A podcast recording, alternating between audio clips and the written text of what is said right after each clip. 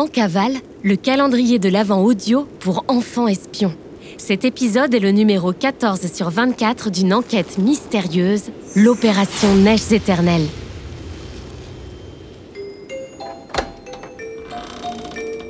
En cavale, le podcast d'enquête mystérieuse pour enfants espions. C'est top secret On est en cavale On mène l'enquête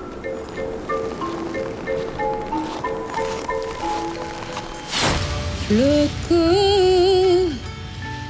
L'eau minérale Floco entretient la jeunesse qui est en vous. Floco, la neige fondue en bouteille pour vous hydrater pendant vos plus belles randonnées. Psst, Floco est à boire avec modération, sous réserve d'avoir très vite envie d'aller aux toilettes. Précédemment, dans Opération Neige éternelle. Trait pour T. Trait, trait, trait pour O. Point, trait, point pour R. Deux fois. Point pour E. Trait, point pour N. Trait pour T. Torrent. C'est le mot en morse qui est écrit sur le pain. Et c'est surtout une information capitale pour trouver le bon chemin à suivre. Astro, Nino et Sifflotte ont donc marché jusqu'au vieux pont et ont contourné le parc naturel en longeant le torrent pour laisser les tétralières tranquilles et arriver au pied des trois sommets.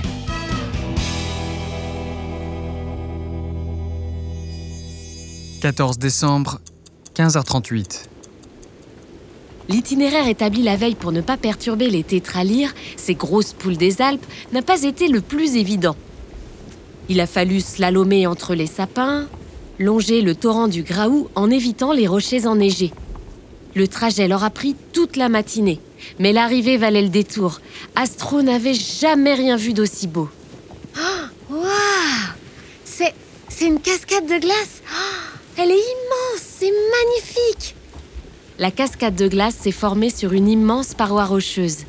Il va falloir mettre pas mal de coups de piolet avant d'arriver tout en haut. La température au pied de la cascade glacée est encore plus basse que sur le reste du chemin. Astro frissonne et remonte le col de sa doudoune. Il fait plus froid ici car nous avons pris pas mal d'altitude. Et on est en plein nord. C'est parce que le soleil ne tombe pas directement sur cette face de la montagne que la cascade de glace a pu se former et qu'elle ne fond pas. Effectivement, tout autour, il ne reste quasiment plus rien de vert. Tout est gelé et minéral, dans des teintes de bleu, de blanc et de gris. Astro sort ses moufles pour mettre plus facilement en place le nouveau campement sans mourir de froid. Nous allons établir notre camp de base ici, le temps de vérifier l'itinéraire à suivre et la météo. Il faut qu'on sache rapidement par où passer pour atteindre le sommet le plus haut pour installer l'antenne. 14 décembre, 17h52. Le soleil s'est couché en laissant de magnifiques couleurs dans le ciel et les tentes d'alpinisme orange ont été montées. Sifflotte s'affaire autour du réchaud. Elle fait fondre de la glace pour se faire du café. Sifflotte, tu as pensé à mettre une pastille de minéraux dans l'eau de ton café Tu me prends pour un débutant peut-être? Astro se souvient vaguement d'un cours de science sur les différents états de la neige. Quand la neige est fondue, elle perd tous ses minéraux. Ça doit être pour ça que Sifflotte utilise ses pastilles. Mais franchement, elle est trop fatiguée pour poser la question et décide de se replonger dans la malle de mission pour sortir le vieux livre de contes et légendes de Nino.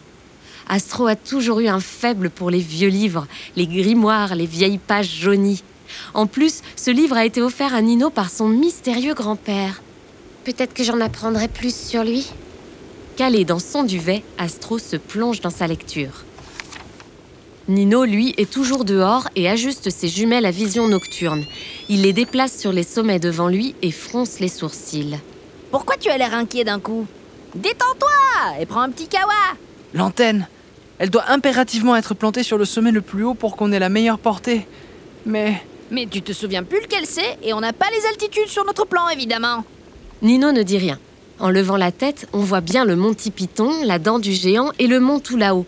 Mais en étant au pied des montagnes en contrebas, impossible de dire précisément laquelle est la plus haute. Nino, c'est le moment de te servir de ton alerte au top pour demander de l'aide à l'Académie des enfants espions.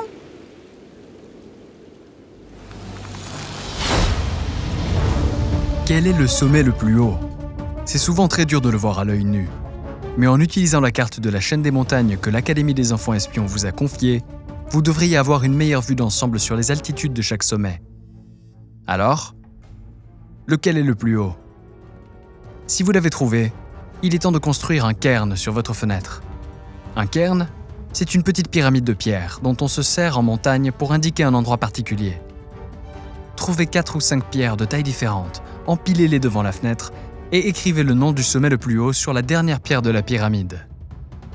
Si vous n'avez pas de pierre sous la main, vous pouvez le faire avec des caplas, des Legos ou même des chaussures et laissez le nom du plus haut sommet par-dessus. L'équipe de nuit de l'académie passera pour regarder discrètement. Bon courage et à demain pour la suite de l'enquête